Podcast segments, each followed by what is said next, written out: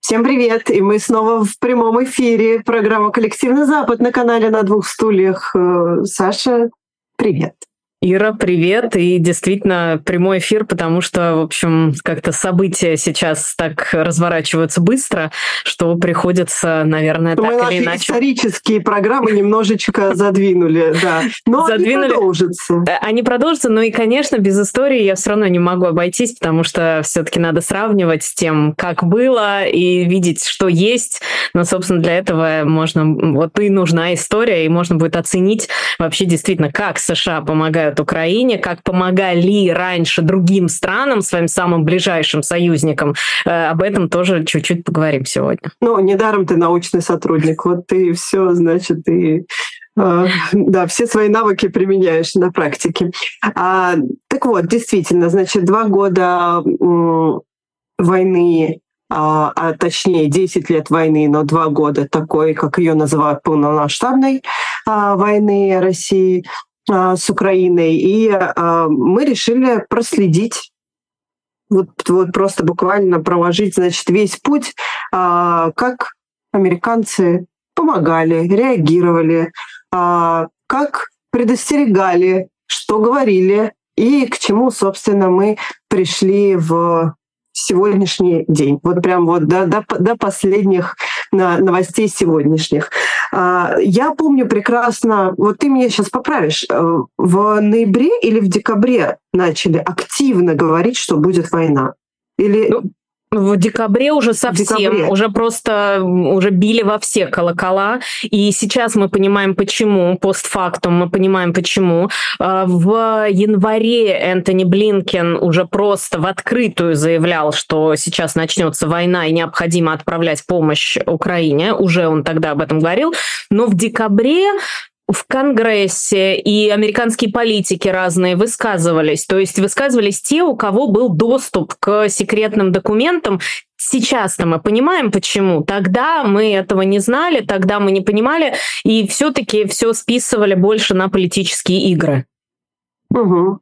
Ну да, и как-то мы вообще, честно говоря, э, тут, знаешь, нужно как-то принять свою ответственность за это. Мы даже порой посмеивались над статьями и Нью-Йорк Таймс, и кто еще писал об этом? Wall Street Journal писали, по-моему. Wall Street Journal, Вашингтон Пост об этом Вашингтон, писали. Вот, Вашингтон Пост были просто, да, основателями этого, и, мы, и когда они там даты называли даже, и мы такие, ну, ничего не произошло. Ну, как так? Ничего не произошло. А, особо а, особо важные люди часто говорят, а мы вот говорили, что все равно все будет. Но, в общем, до последнего верить вот не хотелось. Ну и как-то, собственно, они писали, писали, писали, называли конкретные даты.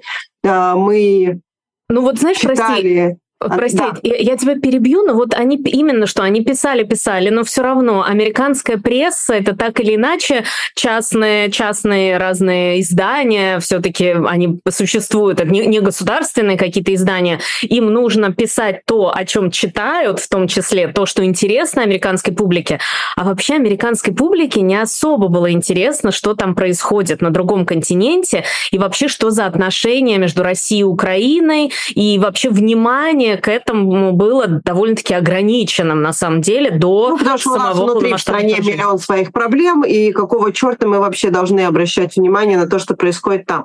Но э, чиновники ведь по-другому на это реагировали. Они-то говорили, что если Россия начнет войну с Украиной, то это угроза большая и для них. А в чем они видели угрозу тогда еще? В первую очередь угрозу для угроза э, связана была с национальными интересами США, а в национальных интересах США наращивание своего присутствия в Азиатско-Тихоокеанском регионе в том числе. Опять же, так же, как мы связываем южную границу с Мексикой с э, помощью Украины, странно как будто бы связывать войну в Европе и Азиатско-Тихоокеанский регион. Но американские чиновники связывали, потому что говорили о том, что тогда и финансовые ресурсы, и военные ресурсы ресурсы будут отвлечены от того региона, на который сейчас нужно обращать как можно больше вре- времени и больше внимания туда давать, и денег в том числе. И, соответственно, вот была, было вот это ощущение, что из-за какой-то там войны в Европе важные, серьезные американские интересы могут быть нарушены, вот, собственно, что в национальных интересах США.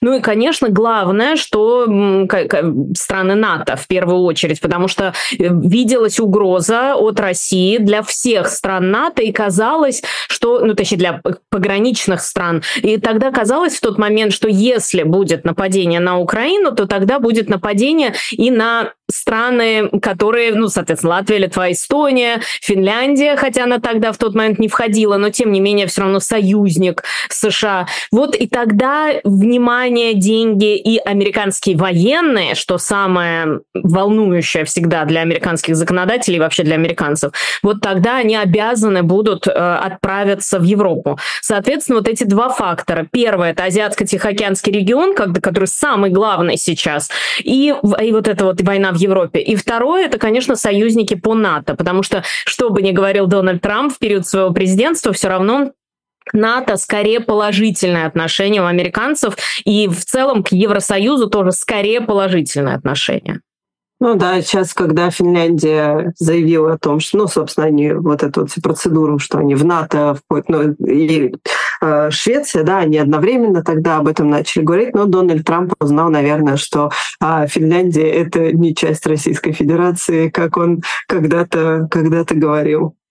Да, это ну, неожиданные такие открытия, сколько нам открытий чудных. Но, тем не менее, вот Дональд Трамп э, говорил, что, в общем, и НАТО-то не нужно вообще. Весь этот Североатлантический альянс, он изжил себя, и совершенно он ни, ни, никаким образом не может помочь, и никак не защищает национальные интересы США. Ты, ты знаешь, ты будешь смеяться, но я недавно была в Европарламенте на одном мероприятии, и а, там всерьез а, обсуждают возможность, если Трамп опять станет президентом, то он опять заговорит о том, что нужно либо перестать финансировать в таком количестве НАТО, либо, ну вот как-то они всерьез это сейчас опять а, обсуждают.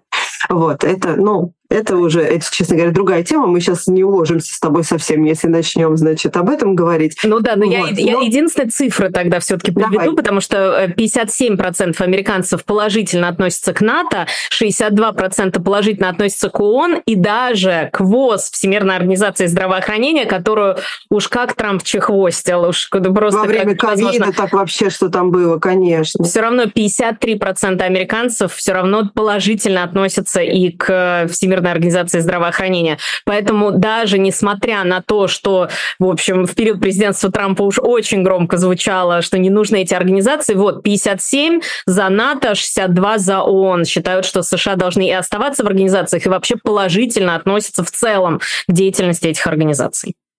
Ну хорошо, смотри, а, это вот что касается до 24 февраля, да, значит, они обсуждали, обсуждали, обсуждали. Наступило 24 февраля. А что происходило с риторикой вот в эти вот буквально дни? Самый, на самом деле, переломный момент – это 25-26 февраля, ну, то есть это в ночь с 25 на 26 февраля было записано то знаменитое обращение Владимира Зеленского с Банковой улицы из Киева, э, и это произошло после того, как э, ему, собственно говоря, предлагал э, Байден уже выехать. Эвакуироваться. Эвакуироваться, да. да. И э, он, э, Зеленский отклонил это предложение об эвакуации и сообщил, что I don't need a ride, I need ammunition.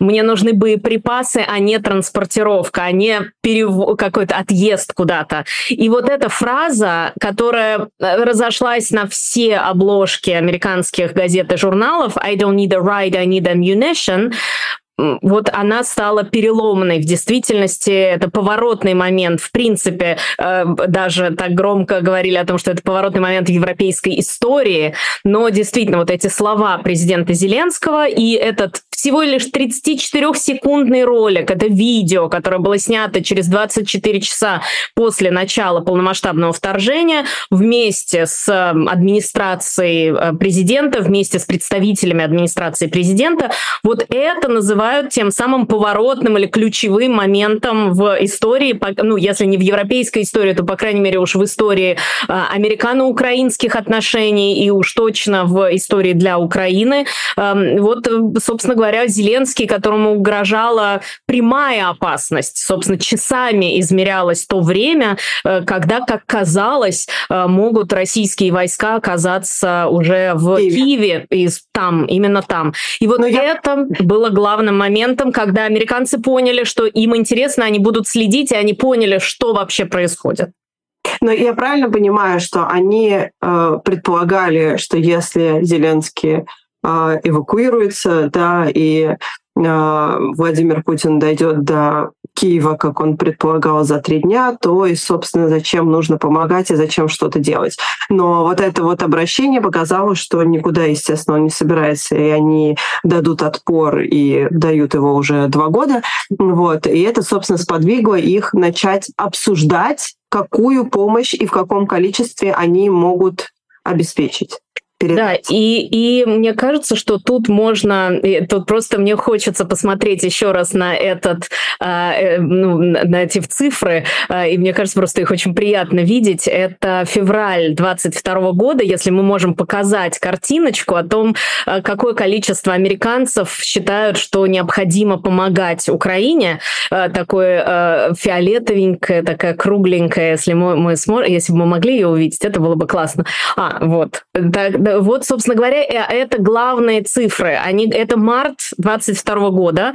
40, э, во-первых, там в этом же опросе говорится о том, что 47% американцев одобряют действия администрации Байдена, 39% не одобряют и 13% не уверены. Это самое начало. При этом 42% э, американцев считают, что США должны оказывать Украине еще большую поддержку, 32% считают, что оказывают примерно правильную поддержку, поддержку, и 7% говорят, что оказывают слишком большую, 19% не уверены. То есть в этот момент ну, большинство, подавляющее большинство американцев, 70% американцев говорят о том, что США либо уже оказывают правильную, либо должны оказывать еще большую а какую они оказывали в тот момент, что они уже оказывают правильную? Тогда они, они говорили о том, что они будут отправлять, будут. Вот в тот момент это март, это начало марта, это первые две недели марта, опрос до 14 марта 2022 года проводился. Вот э, в тот момент они пока отправляли только, э, помогали беженцам в первую очередь, это финансовая поддержка Евросоюза, размещение беженцев, отправляли всяческие каски, всяческую, ну вот такую помощь не военную, скажем так. И только-только-только начали говорить о том, что можно выделять военную помощь.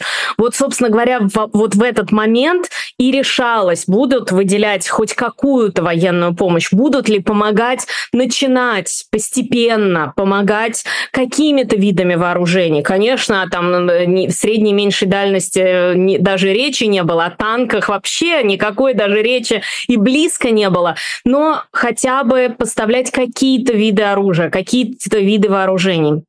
В тот момент собственно, Конгресс смотрел на эти цифры и, говор... и понимал, что да, необходимо, э, необходимо помогать Украине, потому что американцы готовы это поддержать. До э, начала войны, до вот это, до 24, а на самом деле до 26 февраля, когда услышали все это обращение, в принципе, большинство американцев не, ну, либо немного, либо вообще ничего не слышали, те же самые 70%. Это хотел сказать, они даже не знали, что там происходит. Они ничего не знали знали, 70, там, 45, чуть-чуть слышали о том, что Россия что-то Это при том, что американские газеты про это писали. Американские очень газеты много. писали, конечно. Писали очень много. 32% вообще ничего не слышали, 45% что-то немножко краем уха слышали. То есть те же самые 70%, которые уже потом стали говорить о том, что должны США поддерживать или еще больше поддерживать, потому что делают этого недостаточно, вот эти 70%, сначала вообще никто ничего не знал, что там происходит, ничего не, неизвестно. И более того, считали Россию даже не, ну, просто конкурентом, конкурентом на международной арене в тот момент. И потом резко изменились эти цифры, резко пошла вверх линия о том, что Россию стали считать врагом и угрозой национальным интересам США. Но это мы еще придем вперед, это в январе 23 года были эти опросы. Ну вот, собственно говоря, март 22 э, года. Э, и тут произошло тоже интересно, что можно увидеть в этих цифрах, в этих опросах. Довольно-таки любопытно, что и большинство демократов, и большинство республиканцев сходились в едином порыве. И эти цифры говорят нам о том, что и демократы, и республиканцы готовы поддерживать. Это был единственный объединяющий фактор для двух партий. Это ты говоришь про политиков? Про политиков, про, про политиков и про это... и, и про и про избирателей. Это очень. А и про избирателей очень, тоже. Условно, абсолютно избиратели и все опросы говорили о том, что республиканцы и люди, которые тяготеют к республиканской партии, демократы, люди, которые тяготеют к демократической партии, в едином порыве готовы поддерживать э, Украину и готовы к тому, чтобы выделялось еще больше помощи. И что важно, конечно, еще помимо всего прочего, вот это эта вот фраза «I don't need a ride, I need ammunition», она сыграла важнейшую роль в том, как видели президента Зеленского. И у нас тоже есть волшебное следующее, там это от 22 год, март, а, то, как американцы видят президента Зеленского.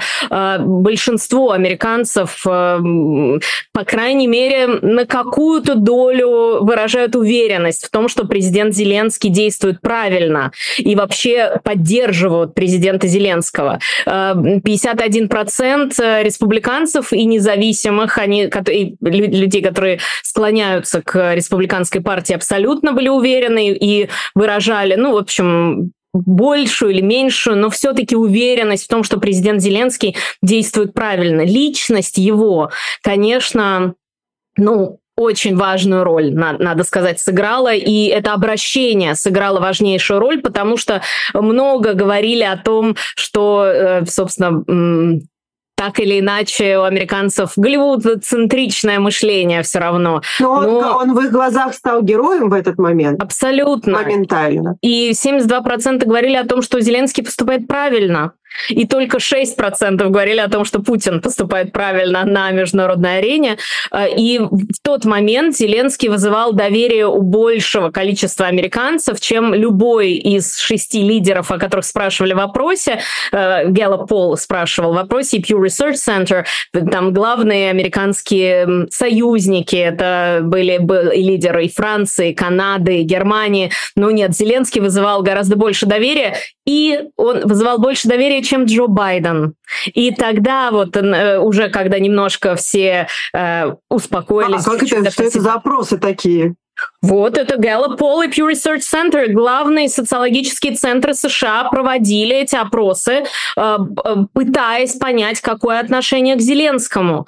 И да, конечно, к Зеленскому очень было хорошее отношение именно благодаря его личности. Поэтому это несколько смелое заявление. Тут, конечно, нужно социолог, с социологами, с психологами говорить в большей степени, но я абсолютно уверена, что именно личность президента Зеленского сыграла важнейшую роль в предоставлении помощи. Понятное дело, что ужасные кадры, ужасные все, все, что узнавали американцы о том, что происходит в Украине, играло очень важную роль, но сама личность президента Зеленского здесь была чуть ли не на первом месте. И на протяжении всего 22 года, и даже заходя на 23 год, большинство американцев выражали больше доверия президенту Зеленскому, чем большинству лидеров. Говорили в какой-то момент даже о том, что узнаваемость у президента Зеленского такая, что да, ему надо было бы баллотироваться на пост президента США, но просто он не может этого делать, потому что потому он что не он родился... в Соединенных Штатах да, Америки. Совершенно да, верно. Совершенно. Даже не гражданин Соединенных Штатов Америки не может. Да, да. в моем представлении, конечно, пик был, когда он выступал в Конгрессе, когда был его первый визит, естественно. Да, но это уже это конец года фактически 22-го. Да. Но между этими э, событиями, о которых ты говоришь, да, ну фактически год прошел. Что весь этот год, э, собственно, делали? Э, как помогали? Как, э, как реагировали на эту помощь? В, по большей части весь первый год до, ну, до января 23 года э, американцы достаточно высокое желание помогать э, высказывали, но Нужно сказать, что снижалась доля американцев, особенно республиканцев, которые рассматривали войну, во-первых, в Европе как угрозу национальным интересам США, и, соответственно, вместе с этим понемножечку снижалась доля американцов, которые считают, что США должны предоставлять такую же или большую помощь Украине. Э, конечно, просто это, был так, это была такая высота, больше 70%, что с нее падать было довольно-таки больно. И мы, увидев все, кто следил за этой ситуацией, увидев такие цифры, там 74, 75, 76 процентов поддержки, под 80 процентов поддержки по разным опросам, потому что я привожу, конечно, только Pew Research Center и Gallup Poll, это такие центральные, основные, но было огромное количество разных опросов, которые все говорили о том, что ближе к 80 процентам помощь, э, ну, необходимость помощи Украине, говорят вот американцы, что вот необходимо помогать так же, как мы помогаем или больше.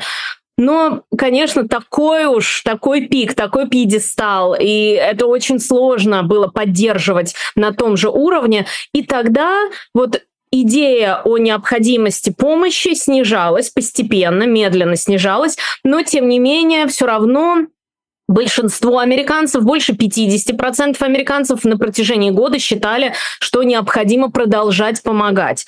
Но Тут... это нужно, наверное, разделять, Саша. Это ты сейчас говоришь как раз про избирателей, да? Да, про избирателей, да. про избирателей. Потому что политики-то практически всю дорогу говорили же, что нужно помогать, и до сих пор говорят, что нужно помогать, и что мы даже поможем, они говорят. Ну вот, вот смотри, тут э, я должна подчеркнуть много-много раз, что политики говорят, и американцы американцы говорят. Вот я просто э, этот момент, что мы привыкли немножко, нам кажется, что политические решения должны приниматься там 80%, э, я не знаю, 146% голосов и так далее.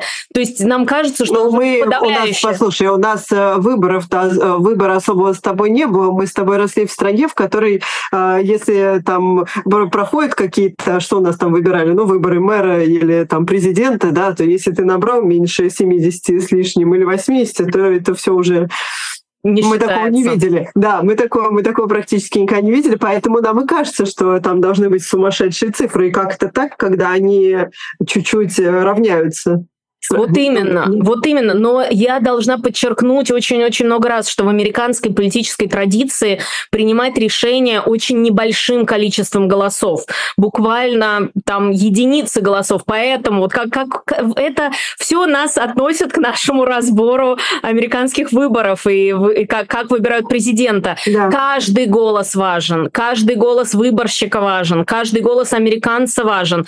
Э, вот потому что важно очень буквально буквально доли процента, какие-то единицы голосов могут э, перевесить, и в итоге в том-то штате будет выбран этот президент, и он получит все голоса выборщиков.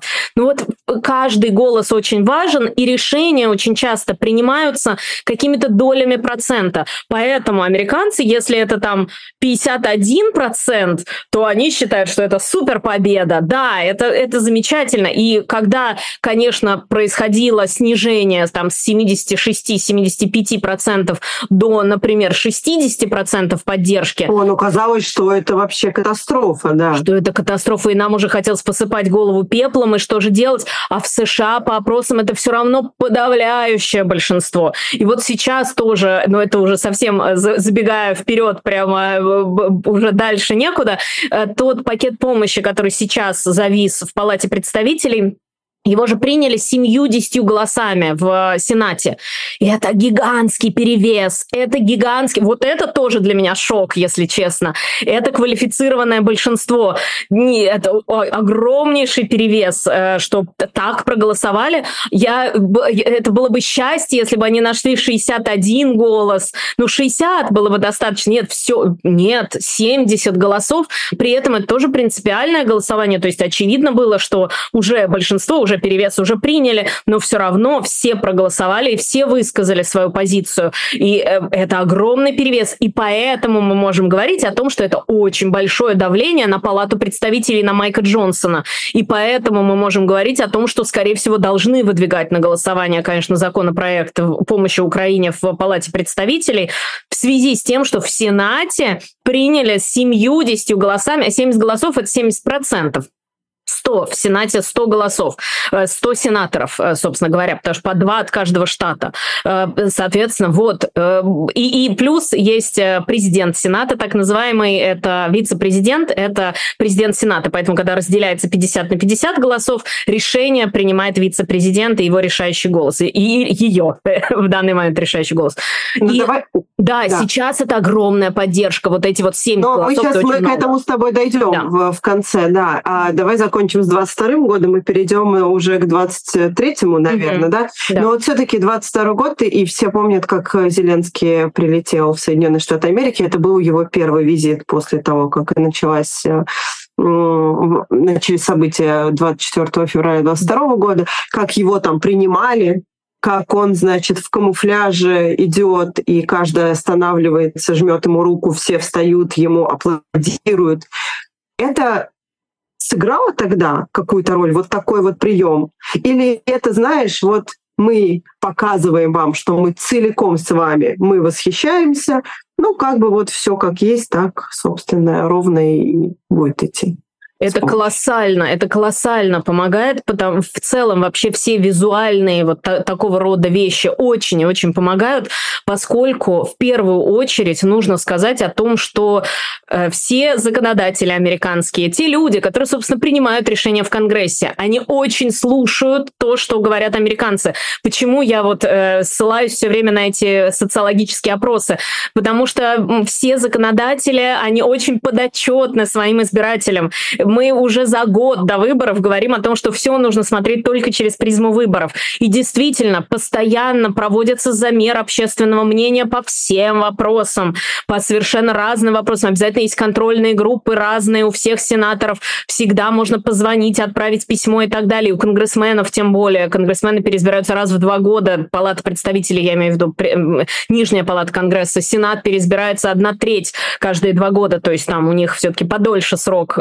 Но они очень слушают, что говорят американцы. Американцы с голливудоцентричным мышлением, люди, которые, да, они видят эти ужасы, что происходит в Украине, и они запомнили вот этот герой, абсолютно голливудский герой Владимир Зеленский для них совершеннейший. Более того, есть еще такой момент, что в американской политике в тот момент, 22 год, мы говорим, ну, собственно, сейчас немного изменилось, но тем не менее, мы, если мы говорим в целом про 22 год, все-таки э, лиц новых, свежих, интересных, каких-то вдохновляющих немного среди американских политиков высшего звена, среди кандидатов в президенты. А вот есть абсолютно голливудский герой Владимир Зеленский, и, соответственно, проецируют американцы свое желание иметь подобных политиков у себя в Вашингтоне, проецируют на Владимира Зеленского, которому можно помочь. И вот он на первых полосах,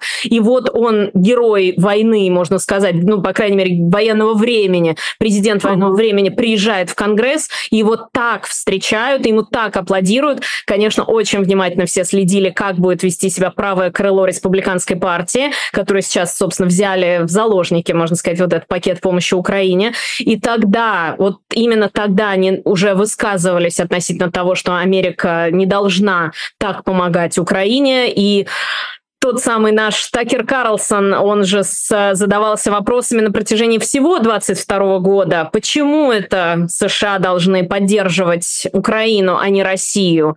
И вот он задавался этими вопросами и в тот момент, в том числе, когда э, Владимир Зеленский приезжал в Украину. Соответственно, вот этот приезд, он еще немного добавил, еще немного помог тому, как э, американцы видят вообще происходящее в Украине. Они дополнительно прислушались к этому. И дальше уже такое же влияние на это оказывали только визиты американцев в Украину. Конечно, первый визит президента Зеленского это важнейшее событие в американской политике, и в тот момент вот э, все-таки общественное мнение, ну, оно оставалось, все-таки большинство американцев считали, что нужно э, либо также поддерживать, либо все-таки недостаточная поддержка, там все-таки больше 50% она оставалась. Ну, больше 50% это, собственно говоря, да, помогать, продолжать помогать. Это же никуда от этой цифры не уходит, но они, собственно, и говорят всю дорогу, что мы будем помогать, будем помогать, будем помогать, будем помогать. Другой вопрос, что это почти всегда задерживается, или это не такие масштабы, о которых изначально идет речь. И, и задерживается, и не такие масштабы. И как теперь мы знаем из расследования Пентагона, точнее открыто, открытого пока еще расследования Пентагона, э, есть еще и проблема в поставках на разных этапах этих поставок. Сейчас э, более 50 дел открыто относительно того, как э, не то чтобы даже расходуется помощь Украине. Тут важно подчеркнуть, что это касается не Украины зачастую. Половина этих дел касается поставщиков, касается самих самих американцев и касается европейских партнеров, европейских коллег.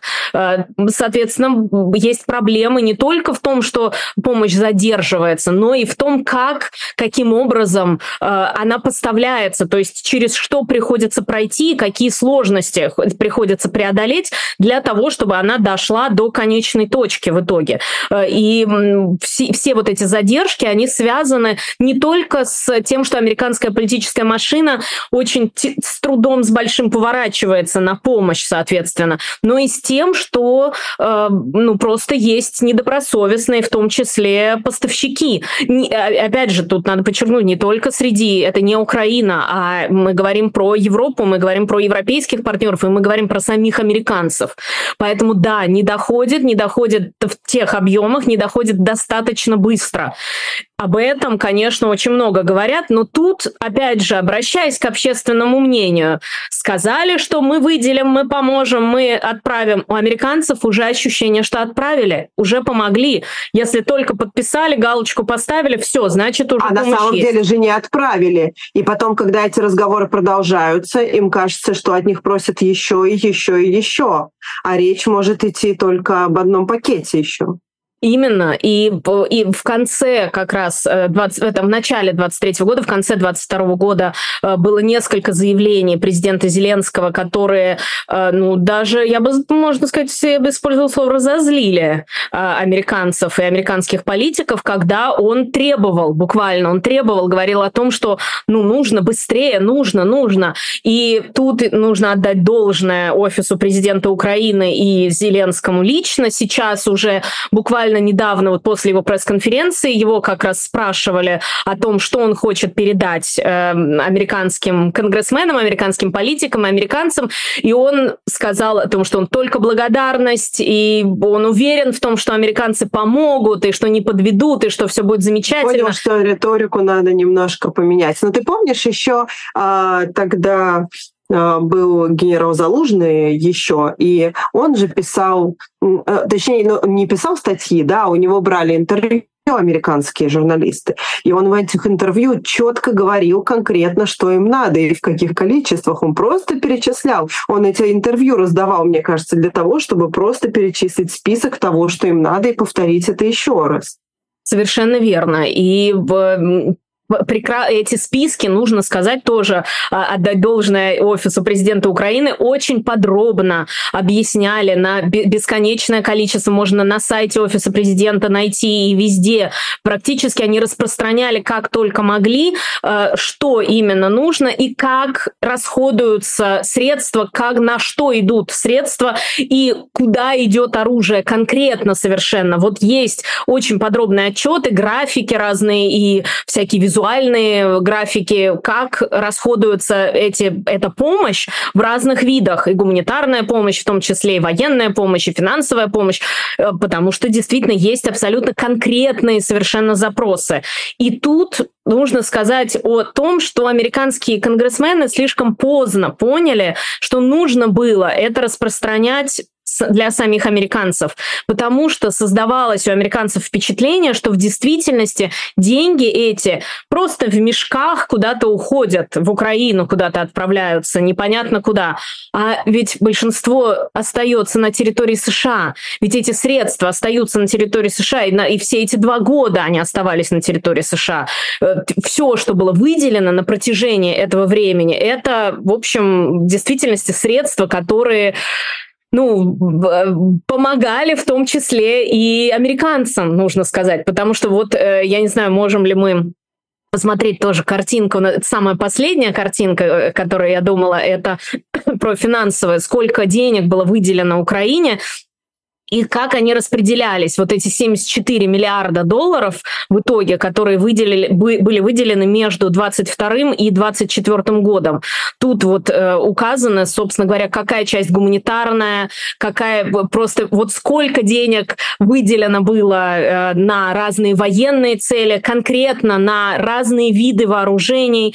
И вот только сейчас, только уже ну, там, в конце 23-24 году начали показывать американцам, как выделяются эти средства, что это не 74 миллиона, миллиарда, которые просто отправлены туда каким-то образом, а именно как они были отправлены, что было сделано, э, что, как это распределялось все. И, соответственно, вот э, что необходимо выделить еще средств. Но ты вот так чего. говоришь, Саш, как будто бы, ты знаешь, то есть статьи в американских газетах избиратели не читают. А если им объяснить, я не знаю, что на улице раздавать листовки, а вот посмотрите, мы выделили Украине средства на вот это, вот это, вот это, вот они закупили там вот это, вот это, вот это, и такое-то оружие, значит, отправили, и вот, значит, отчитались. Они что, будут вот эти листовки, что ли, читать?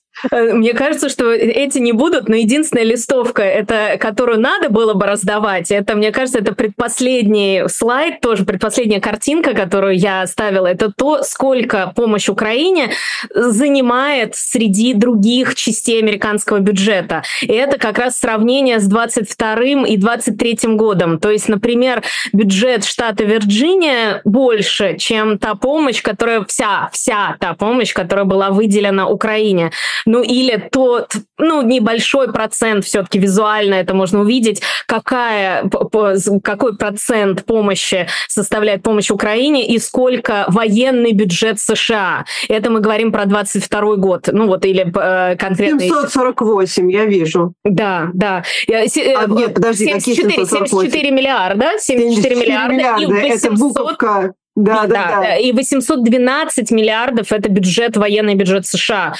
74 миллиарда – это помощь Украине, 81 миллиард – это э, бюджет штата Вирджиния. Вот это, наверное, конечно, можно было бы действительно вы, выделять как э, то, что можно было бы раздавать в качестве листовок, э, но э, сейчас э, американские конгрессмены стараются разъяснять это буквально в ТикТоке, в Инстаграме, в Фейсбуке в виде разных очень простых коротких видео. Но начали они это делать немного поздно. Начали они это делать всего лишь в ноябре 23 года, буквально накануне того кризиса в Конгрессе, который произошел, когда, э, собственно говоря, ушел, точнее, э, был э, изгнан со своего места спикер Палаты представителей, и произошло вот это вот, ну вот остановка фактически, ну, про остановку работы правительства, к счастью, это хотя бы не произошло, удалось избежать,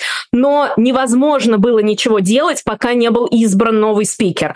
Вот надо было чуть пораньше начинать объяснять, что в действительности э, американцы э, помогают, конечно, Украине очень много, очень большую помощь оказывают, но эта помощь не, далеко не весь э, американский военный бюджет. Да, это очень большой процент помощи, это огромная помощь, но все-таки если предоставить еще больше помощи, то, может быть, э, это, ну, это не, не, не сравнимо с какими-то другими американскими тратами, например. Но э, э я все-таки... Ты, сказ... ты знаешь, да. я сказала, когда листовки, потом ты, ты начала говорить про ТикТок, конечно, я совсем забыла вообще, что у них есть э, ТикТок. Да, а, вообще, я, честно говоря, не понимаю, почему они свое самое а, популярное оружие, оружие в кавычках, естественно, не использует таких людей, как Тейлор Свифт, э, например, которая могла бы а, ну, какой-нибудь пост у себя в Инстаграме написать, и это бы а, увидели да не только все американцы, мне кажется, вообще во, во всем мире люди. Я, да. я, думаю, что, я думаю, что это, скорее всего, будет, конечно, использовано так или иначе, потому что, да, Тейлор Свифт — это чуть ли не главный э, вообще э, сейчас инфлюенсер американский, но разные ведь присоединялись, очень большое количество разных актеров, э, музыкантов э, присоединялись к помощи Украине, стоит вспомнить там концерты в метро и разные обращения.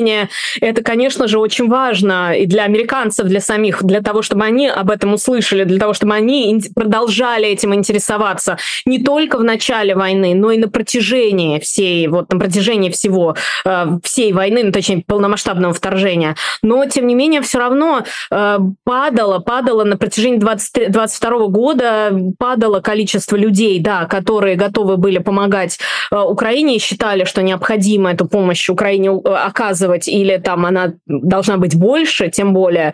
Э, это все-таки, конечно, связано, как мне кажется, не только с тем, что вот не только де- деньги, но и вот этот психологический момент, конечно, вот этого первого страха, первого ужаса, что, что это опасность, это э, какая-то экзистенциальная угроза для США. И вот э, говоря про 23-й год, я только одну хотела бы показать. Вот в 23-м году про войну, вот это э, war as a, as a threat to US.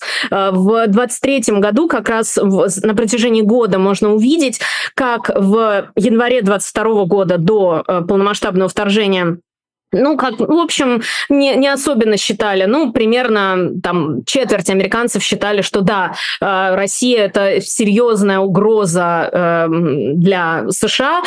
В марте 22 года половина американцев считали, что это, это угроза национальным интересам, национальной да. безопасности США а потом постепенно упала. Но ты знаешь, Саш, это же еще, если сейчас говорить, э, наверное, не про избирателей, избиратели тут мне, в принципе, понятно, как э, у них, значит, вот это вот все колеблется, и усталость наступает, и кажется, что у нас тут уже свои проблемы, уже сколько можно там помогать, уже вот мы тут сами страдаем от разного рода проблем. А что касается политиков, мне кажется, это, ты знаешь, но это же так можно тоже вот э, буквально проследить с такими скачками.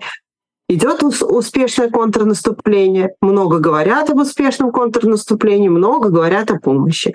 Контрнаступление провалилось, и как-то, значит, э, помощь будет, помощь будет, помощь будет, помощь будет, и вот это, вот, знаешь, эхом отдается, помощь будет. Опять что-то, успех, опять это выглядит вообще очень-очень-очень цинично. Это выглядит цинично, потому что да, нельзя идеализировать американских политиков. Они все-таки в первую очередь думают о своем переизбрании. Они в первую очередь думают о том, чтобы остаться в Конгрессе, в Сенате. Они в первую очередь об этом думают. И, конечно... Они вроде национальной безопасности США. Так вот, видишь, мы же видели, это не такая уж угроза национальной безопасности США. Вот уже всего 43% республиканцев, э, демократов так считают, 29 республиканцев и 35 э, неопределившихся. Вот, собственно говоря, э, ну так, около от 30 до 40% американцев считают, что это угроза национальной безопасности по опросам 23 года, собственно. Вот, э, пожалуйста, получается, что война в Европе это плохо, это плохо, э, это все согласны, помогать нужно. Но она в Европе. Но она в Европе, это, ну, даже демократов, 43% считают, что это угроза национальной безопасности США. Ну, может быть, не такая получается угроза сильная. Ну, э, поэтому, да, помогаем, но не так, чтобы вот все отдать, последнюю рубашку отдать, что называется. Э, поэтому думают в первую очередь об этом. И плюс еще второй момент. Нужно предъявлять победы все время. Мы подписали, мы что-то сделали, мы добились, мы то-то, то-то. А какую тут можно предъявлять победу? Непонятно. Получается, ну, это не победу, мы продолжаем и продолжаем выделять, продолжаем, продолжаем. Ну, значит, про это надо поменьше говорить, наверное. Ну, потому что вот все это продолжается что-то долго уже. И поэтому американские политики, да, это, да, это цинично абсолютно, да, это исключительно такие политические игры, исключительно политическое какой-то э, взгляд на это, и взгляд из собственных интересов. даже не национальных, а собственных политических интересов да. только. Ну, вот они сколько помогают, но помогают помогают, помогают, ну, продолжают, да, продолжают помогать, и помогали, и раньше помогали, и вот я э, угрожала историческую по, про, про историю сказать, э, вот как раз самый такой про Тайвань, если говорить, пиковая помощь э, вот с 60-х годов, вот если там есть у меня тоже картиночка, э, она там четвертая с конца у меня, правда, э, вот USAID to, э, как, как исторически она сравнивается, вот money history, вот, э, конечно, помощь Украине в 2022 году вот, ну, если сравнивать с помощью Израилю, помощью странам Латинской Америки, помощью Пакистану, помощь Тайваню, конечно, это, это, это сравнительно, это э, из американского бюджета, если смотреть, какой процент бюджета это. Э, и это, конечно,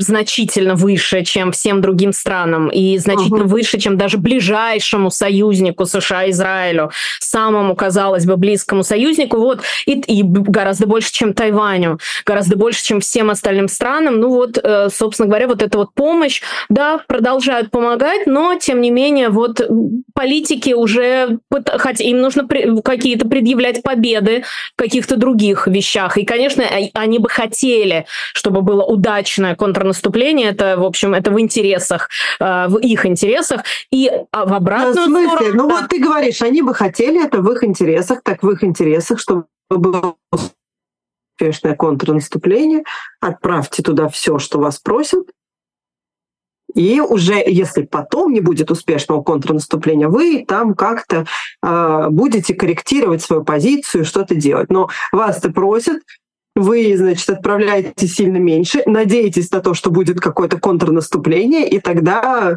ну, это, это выглядит вообще очень странно. Ну вот смотри, мы, мы с тобой про, на это смотрим из позиции февраля 24 года. Если бы мы вернулись в февраль 22 года, на тот момент все, что угодно, э, его максимум, потолок, это были дроны еще тогда. Надо казалось, что это будет супер потолок, это что-то, джавелины, которые в самом начале, ну, их поставляли и раньше, и, нужно сказать, в период президентства Трампа. Абрамсы. Абрамс уже потом, говорили. уже да, Абрамс это уже спустит уже позже, позже, позже. И сколько про них говорили, и вспомни, как думали, могут выделить, не могут выделить. И вот это вот, вспомни вот эту передачу эстафеты Европе бесконечную, Берлину, ой, вы Евросоюз, вы такой замечательный лидер в помощи Украине. Давайте вы первые леопарды предоставите, пожалуйста. Э, ох, нет, Вашингтон, вы такой замечательный лидер в помощи Украине. Давайте вы первые Абрамсы предоставите, пожалуйста. И вот это вот передача передачи инициативы, они все время пытались себя, вот американцы, они все-таки хотят себя поставить в ряд со всеми остальными странами. Это тоже очень важно для избирателей. Это очень важно, что Америка не одна там что-то бьется и пытается каким-то образом помогать, и что-то там вот э, что-то они делают, и все остальные не помогают. Им очень важно показать, что они в числе других стран. И вот тоже, если говорить про э, какие-то какие-то листовки, которые нужно раздавать, или что в ТикТоке, Инстаграме сторис нужно, чтобы видели. Это э, первая картинка про деньги. У меня вот Money Compared with Other Countries, 24 год. Э, американцы очень гордятся тем, что все-таки европейцы больше денег дали. Да, военная помощь несравнимо больше американская, несравнимо больше. Но им очень важно показывать, они всегда, если сравнивают, они всегда берут, они стараются никогда не давать цифры только военной помощи помощи. Они стараются давать цифры финансовой и военной помощи, э, какую предоставляется Украине разными странами. Вот в первую Европа, европейские, европейские общие, европейские, то есть Евросоюз, Евросоюз предоставляет больше. И, и дальше, если сравнивать по отдельным странам, то, конечно, э, США, если мы не берем э, общие европейские организации, если мы не берем такие, если мы берем отдельные страны, то, конечно, США здесь значительно опережают все остальные страны, но они пытаются показывать, что не, они далеко не единственные. Им это очень важно. И поэтому вот это вот все время передача инициативы, им, им очень важно, чтобы Европа первая что-то предоставила. И об этом много говорят. Говорят, что мы с европейскими партнерами, с коллегами вместе Потому что, опять же, для американского общественного мнения очень важно, что США не единственные одни где-то находятся, стоят и занимаются чьей-то э, безопасностью, а просто они вместе со всеми другими европейскими странами и вообще со всем миром. И это отсылает нас к первым цифрам, про которые мы говорили, что не, чтобы, несмотря на всю работу Дональда Трампа в том, чтобы как-то говорить о том, что вообще НАТО не, совершенно никому не нужно, все равно большинство американцев говорят о том, что нужно, и у них э, благожелательное отношение к НАТО и, вообще ко всем другим институциям, к ООН и еще больше. Ну вот э, поэтому американцам важно показать, что они не одни, и поэтому вот эта передача инициативы, они все время боятся. Этот потолок, он все время растет и растет и растет. Сейчас мы говорим уже про дальность ракет, Два года назад, да год назад, год назад мы не могли про это говорить, про дальность э, выше 500 километров, выше 1000 километров, те вообще мы не можем вот сейчас это представить. Дальность вот средней, меньшей дальности, средней меньшей дальности, большей дальности, как будто бы это невозможно. Но каждый раз этот потолок все увеличивается и увеличивается и увеличивается благодаря тому, что все-таки большинство американцев до сих пор считают, что нужно помогать Украине. И вот э, тут уже... Какие самые свежие опросы? Вот самый свежий январь 24 года, это тоже у меня есть циферки, вот 24 год январь. Сейчас вот на данный момент мы видим, что э, примерно достаточное количество, 29% американцев считают, что правильно помогают, 31% считают, что помогают слишком много, 18% считают, что недостаточно помогают. Ну и 20%, 22% не уверены. То есть сейчас уже цифры такие которые говорят о том, что, ну да, все-таки, если сравнивать, большинство говорят о том, что правильно или недостаточно. Вот, вот такие вот цифры. Но 31% говорят, что слишком большая помощь, и подавляющая, ну, то есть 48%, почти половина республиканцев считают, что слишком большая помощь. А, и у демократов... Ну, конечно, эти цифры сильно ниже по сравнению да. с тем, что мы видели. Конечно, конечно конечно. И да. сейчас... И эти... чем ближе к выборам, наверное, и они будут еще тоже, наверное, как-то падать. Внимание, внимание будет падать, конечно, ближе к выборам, но это будет зависеть уже в том числе и от президента Зеленского. И, конечно, его интервью Fox News совершенно не случайно произошло. И такое различие с интервью Такера Карлсону, и так это важно, что это было интервью именно каналу Fox News, бывшей вотчине Такера Карлсона, и то, что это было в нескольких километрах какие, Какие все эти, знаешь, мстительные но скорее голливудские. Вот картинка, картинка решает. И вот сейчас интересно будет посмотреть на опросы февраля, потому что сейчас цифры пока январские только. Важно было вот март, э, когда наступит, увидим цифры февраля, увидим, сыграло ли роль это интервью. Э, интервью, не, конечно, не Такеру Карлсона, а интервью Владимира Зеленского в Fox News. Сыграла ли роль его сейчас пресс-конференция? Потому что его пресс-конференцию очень много цитировали э, сейчас в американских медиа. Конечно, есть обеспокоенность относительно того, что это там происходит в, в украинском руководстве, что происходит в военном руководстве. И были моменты, были опросы, но просто Pew Research и Gallup не проводят по таким маленьким вопросам опросы. Но, тем не менее, да, волновались относительно того, что есть какая-то несогласованность действий в украинском руководстве. Но сейчас вроде бы все выровнялось. Сейчас снова есть уверенность в Зеленском, есть уверенность в его лидерстве. Но э, и как это неудивительно, э, вся история с выборами много. Помнишь, говорили про выборы в Украине? Нужно ли проводить эти выборы в Украине конечно, или нет? Конечно, и американцы даже как-то, значит, чуть ли не требовали, чтобы эти выборы проходили. Им это важно, им это важно, потому что выборы проходили даже во время гражданской войны. Даже во время гражданской войны в США проходили президентские выборы.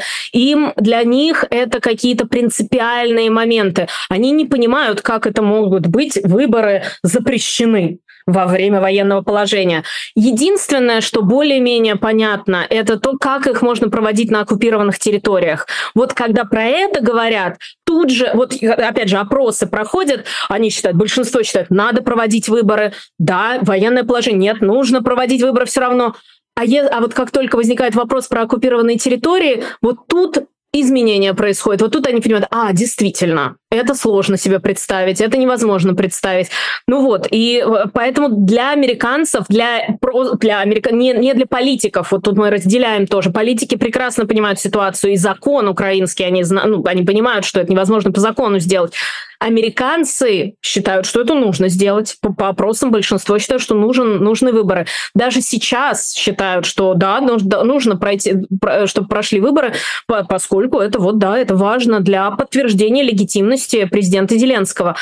Ну, а личность его важна, но вот, э, конечно, если прошли выборы, для американцев это было бы важно. Но, конечно, офис президента Украины не должен проводить выборы, потому что это важно американцам, поскольку все-таки в этом это политики хорошо понимают. Американские политики, конечно.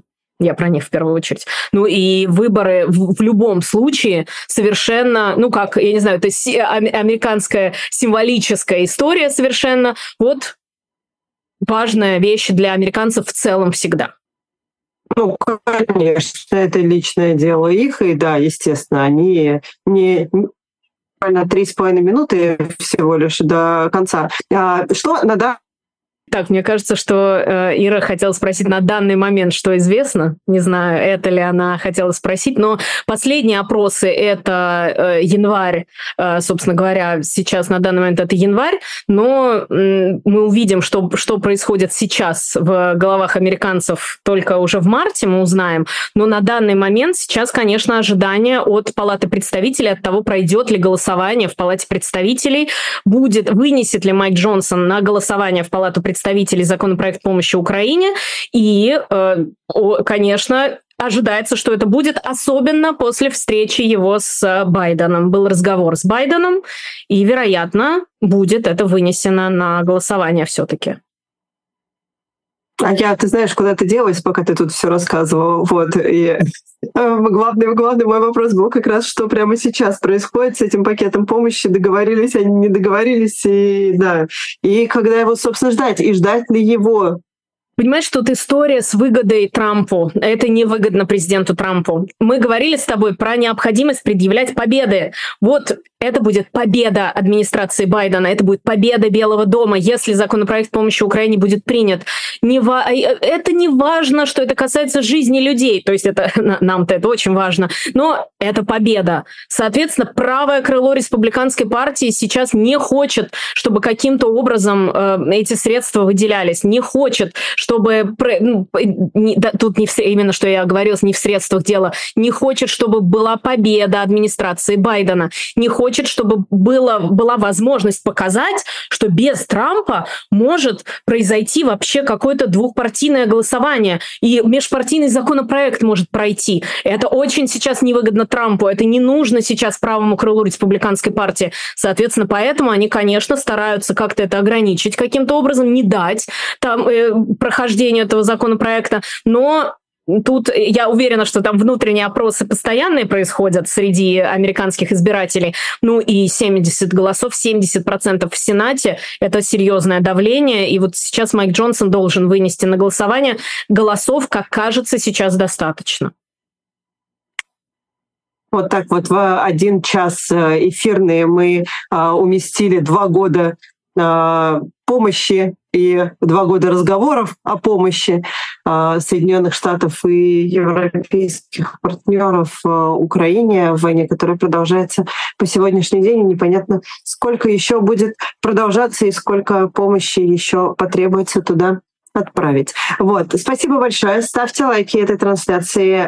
Программа «Коллективный Запад». Подписывайтесь на канал «На двух стульях», если вдруг вы тут оказались случайно и на него не подписаны. А, вот. А, мы с Александрой прощаемся с вами. До следующего вторника. Спасибо большое. Пока.